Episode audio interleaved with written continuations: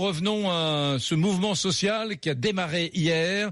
Pour moi, les syndicats ont échoué. Aujourd'hui, juste sur la ville de Paris, on parle de 48, 49 000 manifestants, 68 000 pour les syndicats. Et sur la France, sur une fourchette entre 300 et 500 000, c'est ça, ça, Rémi ouais, ça. ça me semble quand même assez faible pour cette grande journée d'action, cette grande mobilisation de la fonction euh, publique.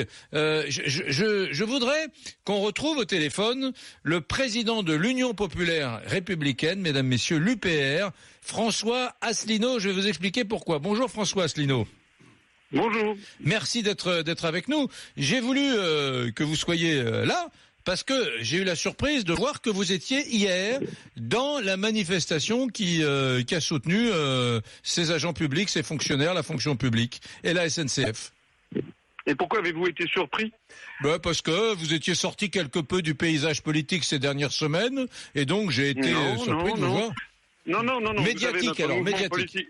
Depuis, depuis la présidentielle, je rappelle que nous nous sommes présentés euh, à 574 élections législatives. On a même été le mouvement l'UPR qui s'est présenté au plus grand nombre d'élections législatives. Et puis depuis là, notre mouvement continue à se développer beaucoup. C'est vrai qu'on ne m'entend pas beaucoup dans les médias, mais ça c'est parce que les médias ne m'invitent pas beaucoup. Euh, mais en revanche, sur Internet, on se développe beaucoup. On a d'ailleurs franchi le cap des 30 000 adhérents. Alors il n'y a pas de raison d'être surpris euh, que nous soyons euh, présents à cette manifestation, puisque je l'avais dit dans mon programme présidentiel l'année dernière, nous nous défendons bec et ongle des services publics, parce que les services publics, c'est l'égalité entre les citoyens. Et d'ailleurs, si on demandait aux Français par référendum est-ce qu'ils veulent la privatisation de la SNCF, je suis bien persuadé qu'une grande majorité de Français voterait contre la privatisation, comme d'ailleurs contre le démantèlement des services mais, publics. Mais honnêtement, François Asselineau, on peut pas dire, moi qui suis un libéral, je vous assure que le projet de Juppé, par exemple, en 1995, était beaucoup plus euh, subversif pour les étatistes. Il proposait la suppression, par exemple, de 6000 kilomètres de petites voies, Alain Juppé, qui est pourtant pas, euh, hein, c'est pas Margaret Thatcher, euh, alors que là, Macron, bah... Pff, vous allez me dire que Alors, vous de- parlez de privatisation de la SNCF. Je trouve pas François Asselineau que vraiment Macron soit allé très loin dans le sens de la privatisation de la SNCF. Hein. Alors, depuis Juppé, il y a quand même beaucoup de lignes qui ont continué à être fermées selon la tactique du salami, c'est-à-dire tranche par tranche, on n'en parle pas. Et nous, ce que nous faisons, et je pense que c'est peut-être ce qui explique que la mobilisation des syndicats a été peut-être un peu moindre que prévu de leur côté, et alors que nous, c'était la première fois qu'on participait à une manifestation euh, publique, et on a eu une bonne centaine de militants, mais je leur donne rendez-vous le 1er mai, où là, on sera très nombreux, parce que nous, nous posons les vrais problèmes. Le vrai problème, c'est pas Macron, c'est pas Hollande, c'est pas Sarkozy.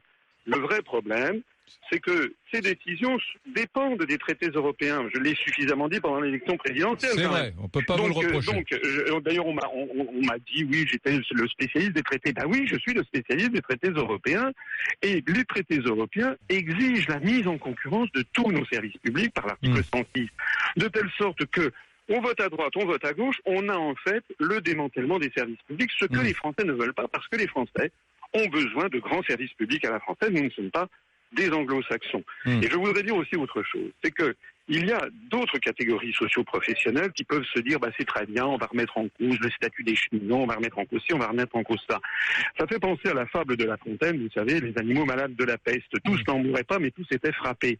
Il faut bien voir qu'avec les orientations venues de Bruxelles, c'est progressivement toutes les catégories socio-professionnelles françaises, y compris d'ailleurs les professions libérales, qui vont bientôt être victimes de, cette, euh, de ce démantèlement généralisé des protections qu'il y a en France, avec la directive des travailleurs détachés, avec la concurrence venue de travailleurs venus des pays de l'Est, avec le démantèlement des services publics, etc. Ouais. Donc nous, on pose les vrais problèmes. Nous avons manifesté pour le Frexit. Et moi, ce que j'ai vu dans la manifestation d'hier, Mm. c'est qu'il y avait beaucoup de syndiqués de la CGT, de la CFDT, de l'UNSA, de Sud, et qui nous regardaient avec beaucoup d'intérêt. D'ailleurs, nous avons à l'UPR un certain nombre de syndiqués de la CGT, de Sud, etc. Et beaucoup de gens sont venus me dire, continuez comme ça, c'est vous qui avez raison. Le problème qu'ont les syndicats français, c'est qu'ils sont myopes. Ils s'arrêtent à critiquer Macron. Mm. Encore une fois, Macron n'est que l'exécuteur des décisions des traités européens et des, et de fameux Bien. rapport annuel des grandes orientations des politiques économiques publiées par la Commission européenne, où la Commission européenne exige de la France qu'elle Bien. une politique économique et sociale qui lui convienne et qui ne convienne pas forcément au peuple français. Merci, merci beaucoup François Asselineau. Bonne journée à vous.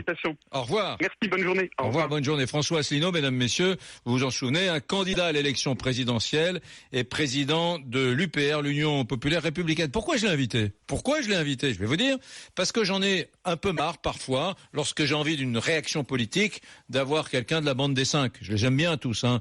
mais euh, la France insoumise, le Parti socialiste, les Républicains, euh, euh, la République en marche, le FN, on, voilà, on, en oublie presque parfois qu'il y a d'autres organisations politiques de droite, de gauche, toutes petites, et c'est intéressant de temps en temps d'avoir leur éclairage. Bon, c'est dit. Euh, Damien.